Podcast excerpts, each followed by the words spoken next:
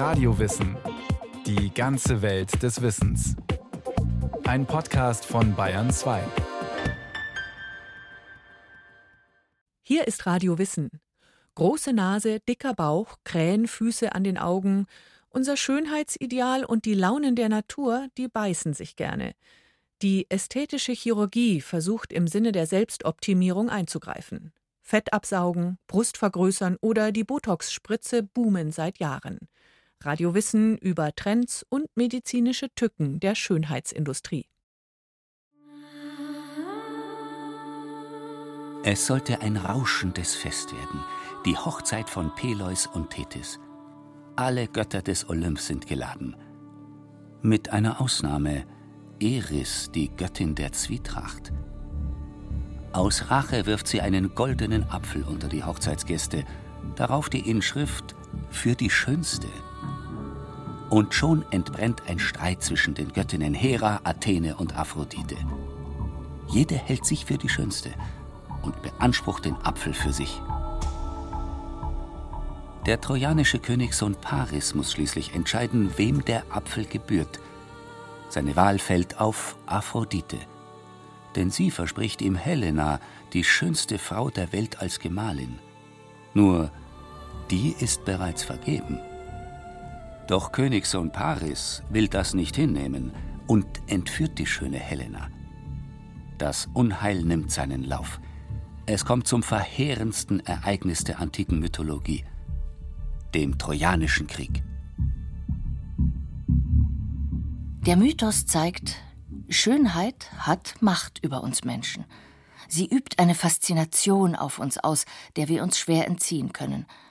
Doch was macht einen Menschen attraktiv und was ist Schönheit überhaupt? Seit Jahrtausenden beißen sich Künstler und Philosophen an einer allgemeingültigen Definition die Zähne aus. Offensichtlich entwickelt jede Zeit eine ganz eigene Vorstellung von Schönheit – mal drall und üppig, wie in den Gemälden des barocken Malers Peter Paul Rubens, mal mager und hohlwangig, wie beim britischen Topmodel Twiggy in den 1960er Jahren. Etwas Klarheit bringt ein relativ neuer Forschungszweig, sagt Professor Bernd Kleine-Gunk. Er ist Gynäkologe und Präsident der Deutschen Gesellschaft für Anti-Aging-Medizin. Es gibt seit einigen Jahren jetzt tatsächlich eine wissenschaftliche Attraktivitätsforschung. Und die geht das Ganze eher von so einer naturwissenschaftlich-medizinischen oder biologischen Seite an. Und die sieht Schönheit eigentlich als ein biologisches Zeichensystem. Das heißt, Schönheit ist all das, was uns signalisiert, Gesundheit und auch Fortpflanzungsfähigkeit.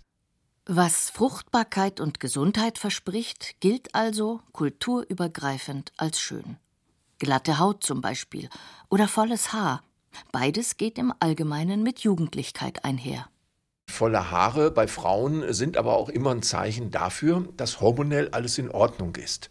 Also wenn ich zum Beispiel als Frau zu viel Androgene habe, männliche Geschlechtshormone oder die Schilddrüse nicht funktioniert, dann geht das häufig mit Haarausfall einher.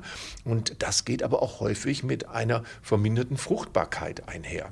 Anderes Beispiel, glatte Haut, ist auch etwas, was auch ein bisschen Spiegel von Gesundheit ist. Also gerade früher bei Infektionskrankheiten gingen zum Beispiel viele Krankheiten auch mit Hautveränderungen einher.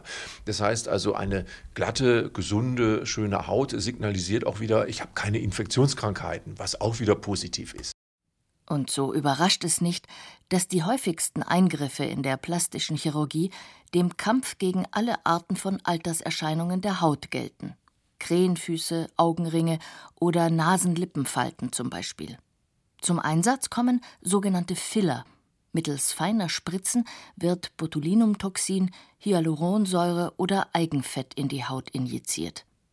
Botulinumtoxin, kurz Botox, ist ein Nervengift, das die Muskelaktivität bremst und so zur Glättung der darüberliegenden Hautpartien beiträgt. Um Falten aufzupolstern, wird häufig Hyaluronsäure verwendet. Hyaluronsäure ist ein natürlicher Bestandteil des Körpers. Im Bindegewebe sorgt sie für Elastizität, da sie wie ein Schwamm viel Wasser binden kann. Ab dem Alter von 40 lässt die körpereigene Produktion der Hyaluronsäure deutlich nach – Die Haut erschlafft zunehmend. Schönheit, der mit diesen beiden Wirkstoffen per Nadel auf die Sprünge geholfen wird, ist aber grundsätzlich nicht von Dauer, sagt Anti-Aging-Mediziner Kleine Gunk. Der Effekt der Behandlung hält nur wenige Monate. Es gibt so einen Insiderwitz, wenn Sie einmal an der Nadel hängen, kommen Sie nicht mehr davon los. Ich gehe einmal hin und lasse es machen und dann hält das für den Rest meines Lebens, sondern das ist ein kontinuierlicher Prozess. So ist es ja mit dem Haare schneiden auch. Eine nachhaltigere Wirkung verspricht dagegen der Einsatz von Eigenfett, sagt Dr. Julia Jakobus. Sie ist Fachärztin für plastische und ästhetische Chirurgie am Klinikum rechts der Isar. Mit Eigenfett kann man ziemlich viel machen. Man schlägt zwei Fliegen mit einer Klappe. Man entfernt Fett an Stellen, wo man das Fett nicht haben möchte, zum Beispiel an den Oberschenkeln oder am Bauch, je nach Patientin unterschiedlich. Und das kann man dann eigentlich dort einfügen, wo man es haben möchte. Es geht zum Beispiel ins Gesicht, im Verlauf der Zeit ist es auch so, dass nicht nur die Haut hängt, sondern wir verlieren auch an Substanz, auch an knöcherne Substanz im Gesicht. Da kann man mit Fett schön dagegen wirken. Man kann ein bisschen aufbauen. Man kann dort das Fett platzieren, wo es gebraucht wird. Man kann es in die Lippen machen. Man kann es auch in die Brust machen. Bei einer Brustvergrößerung mittels Eigenfettinjektion wird das Fett jeweils portionsweise im Abstand von ein paar Monaten in die Brust gespritzt. Das Fett braucht Zeit, um am gewünschten Ort anzuwachsen. Es muss sich dort gewissermaßen wohlfühlen. Das bedeutet, da darf nicht zu viel Druck auf dem Gewebe sein. Die Durchblutung muss gut sein. Aus diesem Grund kann man auch nicht auf einmal zu viel Fett spritzen, weil dann die Durchblutung nicht gut ist und das Ganze zu fest wird und zu prall und dann wächst das Fett nicht an, sondern man macht dann eher so Ölzysten und Fettnekrosen, dann kommt es zu Infektionen. Es stirbt also Gewebe ab und in der Folge können sich Knoten entwickeln. Bei Implantaten kann es grundsätzlich immer Komplikationen geben. In aller Munde ist derzeit eine kürzlich entdeckte Erkrankung, die in Verbindung mit Brustimplantaten steht, das anaplastische großzellige Lymphom. Das ist eine Art Krebsform, die auch bösartig sein kann. Es gibt derzeit, ich glaube, so um die 700 bis 1000 Fälle weltweit, aber man sagt, die Dunkelziffer ist relativ hoch. Da ist noch viel Forschung, die gemacht werden muss. Ja. Wie schön Sie aussehen! Wunderbar! Wunderbar ist Homocenter. Ich pflege meine Haut täglich mit Homocenter. Ich möchte schlank sein wie ein Monika. Homocenter macht jung, schön und faltenlos. Und sie liebt es auch schon. Je früher, je besser. Schlank sein wie ein Monika aus dem Bilderbuch. Neben den biologischen Zeichen von Schönheit wie jugendlich glatter Haut spielen auch Aspekte eine Rolle, die sich von Kulturkreis zu Kulturkreis unterscheiden. Sie sind außerdem einem steten Wandel unterworfen. So galt Blässe historisch lange Zeit als schön, weil sie Vornehmheit implizierte. Wer helle Haut besaß, hatte es offensichtlich nicht nötig, auf dem Feld zu arbeiten. Als man aber im Europa der 1960er Jahre anfing, zur Erholung in den Süden zu fahren, wurde ein sonnengebräunter Teint zum Statussymbol und galt fortan als attraktiv. Schlank sein wie ein Monika aus dem Bilderbuch. You are so beautiful, beautiful, beautiful, beautiful. Und heute? In unserer vernetzten Welt gleichen sich die Vorstellungen von Schönheit zunehmend an, beobachtet Anti-Aging-Mediziner Bernd Kleine-Gunk. Und da spielen sicherlich die sozialen Netze eine große Rolle. Das sind die Konsumenten eben von Instagram und von TikTok und sonstigen. Das heißt also, da setzen Influencerinnen einfach Schönheitsideale, die dann eine ganze Generation tatsächlich beeinflussen. Eine milliardenschwere Schönheitsindustrie beobachtet die Szene genau um neue Trends sofort aufzuspüren oder mittels Influencern selbst zu setzen und dann in Umsatz zu verwandeln. In den vergangenen 15 Jahren ist der Umsatz mit Kosmetikprodukten nahezu kontinuierlich gestiegen und lag im Jahr 2021 in Deutschland bei mehr als 15 Milliarden Euro. Weltweit wurden im Jahr 2019 etwa 25 Millionen Schönheitsoperationen durchgeführt, die beliebteste Schönheitskorrektur war das Fettabsaugen. Mikroinfluencer sind sie schon mit 20.000 Abonnenten, schon die werden teilweise von der Industrie gesponsert. Also das ist ein Big Business geworden und da können sich natürlich inzwischen auch viel mehr Leute dran beteiligen, als das früher der Fall war. Also früher mussten sie dann schon irgendwo in mehreren Hollywood-Filmen mitgespielt haben, damit sie mal irgendwo als Werbeträger auftreten konnten. Heute reicht es auf Instagram ein paar tausend Abonnenten zu haben und schon spielen sie mit in dem großen Geschäft. Geschäft um Schönheit und um viel Geld. Wie maßgeblich die über die sozialen Medien verbreiteten Schönheitsideale prägen, was insbesondere junge Menschen heute als attraktiv empfinden und für sich selbst anstreben, das beobachtet auch Dr. Julia Jakobus. Angesagt sind derzeit eine Art mandelförmige Katzenaugen, die sogenannten Foxy Eyes. Das ist jetzt auch der neueste Trend. Da ist der äußere Augenwinkel nach oben rotiert. Klassisches Beispiel ist Bella Hadid, ein bekanntes Laufsteg-Model aus den USA, die auch viel auf Instagram tätig ist.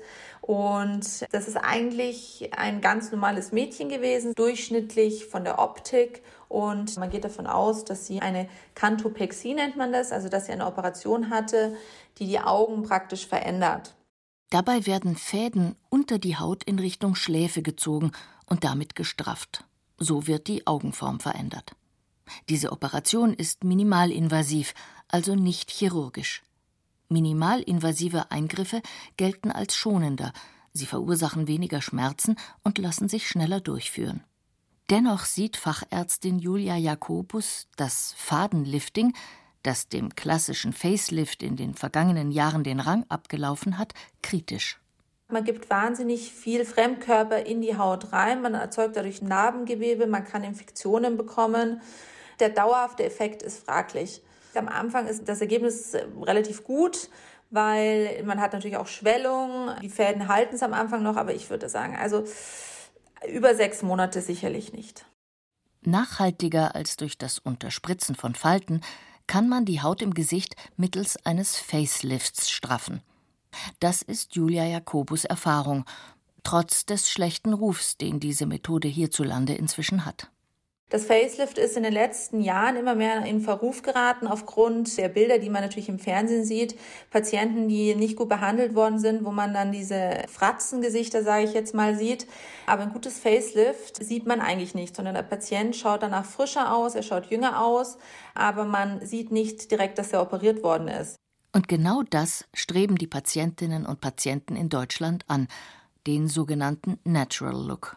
Das heißt, man hilft zwar per Schönheits-OP nach, will aber nicht, dass man das sieht. Bernd Kleinegunk die Reaktion auch der Umwelt sollte eher sein, ach, warst du in Urlaub, du siehst so entspannt aus und so weiter.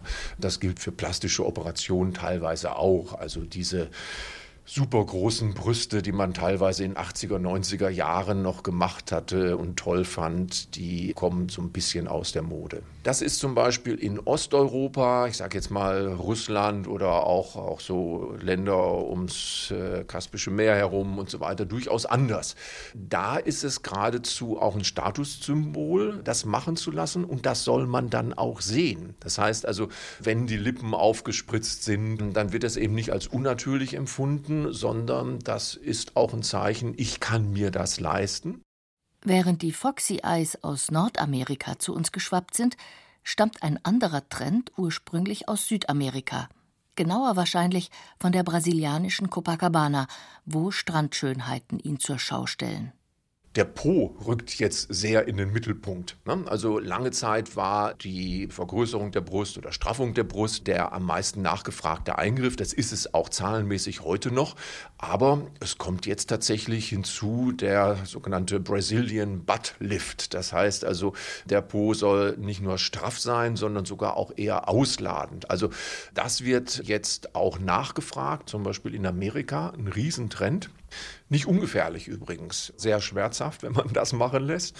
Und wir haben jetzt Statistiken, eine von 3000 Frauen stirbt daran. Ja, das sind bei 300.000 Eingriffen, die schon vorgenommen wurden, ja nicht wenige. Prinzipiell gibt es zwei verschiedene Methoden, dem Po mehr Rundung zu verleihen. Entweder den sanfteren Weg, indem man sich Eigenfett spritzen lässt, oder aber indem man sich, wie bei der Brustvergrößerung, Silikonimplantate einsetzen lässt. Das sind natürlich dann schon auch noch mal größere Volumen als in der Brust. Und ich sagte Ihnen, das ist schon sehr schmerzhaft. Ne? Also wir wissen, sagen wir mal, wenn ich einen Brustaufbau mache, dann muss ich eben auch die Brust wochenlang eigentlich schon, weil sie auch geschwollen ist und trage dann Kompressionswäsche. Und da kann ich aber ja weitgehend vermeiden, dass da irgendwas drankommt. Aber hinsetzen muss ich mich nun mal, auch wenn ich Silikonimplantate frisch mir habe machen lassen in den Po und wenn es nur zum Toilettengang ist, da braucht man schon Leidensfähigkeit, um das durchzustehen. Bernd Kleine-Gunk betont, grundsätzlich ist jeder chirurgische Eingriff mit Risiken verbunden. Das fängt schon damit an, dass man für größere Operationen ja eine Narkose braucht. Bei jeder Anästhesie kann es zu einem Zwischenfall kommen, einer Fehldosierung des Narkosemittels oder aber zu Thrombosen, Blutungen oder Infektionen. Also das muss man schon sagen, es ist weiterhin mit Risiken verbunden, auch wenn natürlich vieles perfektioniert worden ist. Das gilt sogar bis hin zu solchen Dingen wie Hyaluronsäure, Spritzen, Falten unterspritzen. Auch da kann es prinzipiell zum Beispiel sein, dass ich diese Hyaluronsäure in eine Arterie hineinspritze und dann eine Embolie mache. Und da gibt es Fälle, selten, aber werden auch immer wieder veröffentlicht, wo ganze Gesichtspartien absterben oder Leute blind werden. Also so eine kleine Geschichte ist es nicht, wie es manchmal dann dargestellt wird. You are so beautiful, beautiful, beautiful. Julia Jakobus und Bernd Kleine-Gunk beobachten noch einen weiteren Trend. Zunehmend gehe es den Patienten nicht darum, ihr Aussehen verjüngen zu lassen, sondern zu verändern. Es gibt Leute, die haben das Ziel, sich völlig zu transformieren. Das sind im Moment noch Minderheiten die auch eher argwöhnisch beäugt werden. Aber auch das könnte tatsächlich ein größerer Trend werden. Und dahinter steht auch so ein bisschen dieses Konzept, also ich bin jetzt nicht nur ein Geschöpf, sondern ich bin auch mein eigener Schöpfer. Dabei richtet sich der Blick zunehmend auf verborgene Körperregionen die Kampfzonen werden immer weiter ausgeweitet. Ne? Es gibt jetzt zum Beispiel auch ästhetische Genitalchirurgie, gerade bei Frauen. Da werden dann die Schamlippen korrigiert, die Scheide wieder enger gemacht und so weiter. Also auch das ein großes Feld, und das geht bis hin zum Anal Bleaching, Aufhellen des Analbereiches und so weiter. Also es gibt keine Körperzone, die inzwischen nicht ästhetisch dann auch noch optimiert werden kann. Früher, wenn ich ein paar Gesichtsfalten weg hatte, war man zufrieden. Heute gilt die Optimierung tatsächlich noch dem kleinsten und bisher wenig beachten Körperteil. Leiden wir zunehmend an einem Schönheitswahn? Bernd Kleine-Gunk beobachtet zumindest einen wachsenden Druck, das eigene Aussehen zu optimieren. Ästhetik bekommt in der Medizin einen immer höheren Stellenwert. Kein Zahnarzt fährt ja heute noch seinen Porsche, weil er Karies behandelt, sondern die machen ja 80 Prozent ihres Umsatzes inzwischen mit ästhetischer Zahnheilkunde. Und da wird es ja seltsamerweise auch akzeptiert. Ne? Also schöne Zähne, auch weiße Zähne, ein gerades Gebiss. Da sagt ja keiner, du hast einen Schönheitswahn oder was man sonst häufig hört bei Faltenbehandlung. Falten sind Ausdruck gelebten Lebens. Ja, die lasse ich mir nicht wegspritzen. Kann man ja prinzipiell über ausgefallene Zähne Szene aussagen. Also da wird es akzeptiert. Aber dann entsteht natürlich auch ein gewisser Druck. Das heißt also, wer heute noch mit schiefen gelben Zähnen rumläuft, der wird schon ein bisschen schräg angesehen. Und das gilt teilweise für andere Dinge dann natürlich auch. Das heißt also, wenn bestimmte Normen gesetzt werden, dann braucht man irgendwann schon Mut, dieser Norm nicht mehr zu entsprechen. Während das Thema Schönheitsoperationen in Deutschland erst allmählich aus der Tabuzone tritt, hat sich Südkorea als weltweites Zentrum für ästhetische Chirurgie etabliert. Man schätzt, dass hier jede zweite Frau schon unter dem Messer lag. Und auch wenn es immer noch vor allem die Frauen sind, die der Natur nachhelfen, so unternehmen auch immer mehr Männer etwas gegen optische Mängel. Man schätzt ihren Anteil an den Kunden von Schönheitschirurgen auf 20 Prozent. Also auch Männer meinen offensichtlich gut aussehen zu müssen, um erfolgreich zu sein. Bei Frauen ist es tatsächlich eher sehr viel spielt sich im Gesicht ab. Bei Männern ist es eher so körperbetont. Das heißt also, da wo Frauen häufig eher mehr Busen wollen, wollen die häufig weniger. Also so eine Gynäkomastie, so weibliche Brüste beim Mann. Das heißt, da wollen die dann reduzieren und sehr viel Fett absaugen. Also Fett ist eben auch was, was Männer nicht gerne haben. In der Realität leider doch häufig mit sich herumtragen. Und dann wird eben versucht, das, was man eventuell durch Fitness Fitness oder Bodybuilding nicht wegtrainieren kann, sich dann chirurgisch absaugen zu lassen. Das Beispiel Botox, das nur durch einen Zufall für den Antifalteneinsatz entdeckt wurde, zeigt, schon in ein paar Jahren kann es einen neuen Wirkstoff geben, eine neue Methode, die dann State of the Art ist. Ein heißer Kandidat ist die Stammzellenforschung. Sie könnte die ästhetische Chirurgie revolutionieren. Und ich denke, eine der ersten Dinge, wo Stammzellen sich etablieren werden, ist auch in der Dermatologie. Künstliche Haut, Tissue Engineering nennt sich das.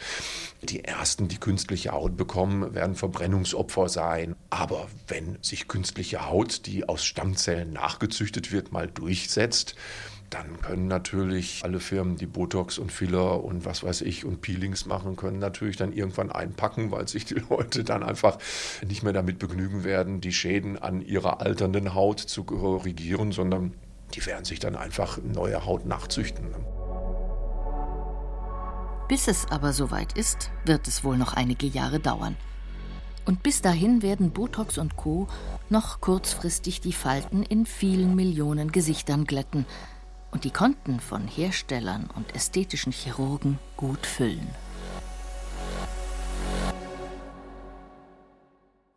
Das war Radio Wissen, ein Podcast von Bayern 2. Autorin dieser Folge Susanne Hofmann. Regie führte Eva Demmelhuber. Es sprachen Irina Wanker und Friedrich Schloffer. Technik Susanne Harasim. Redaktion Matthias Eggert. Wenn Sie keine Folge mehr verpassen wollen, abonnieren Sie Radio Wissen unter bayern2.de/podcast slash und überall, wo es Podcasts gibt.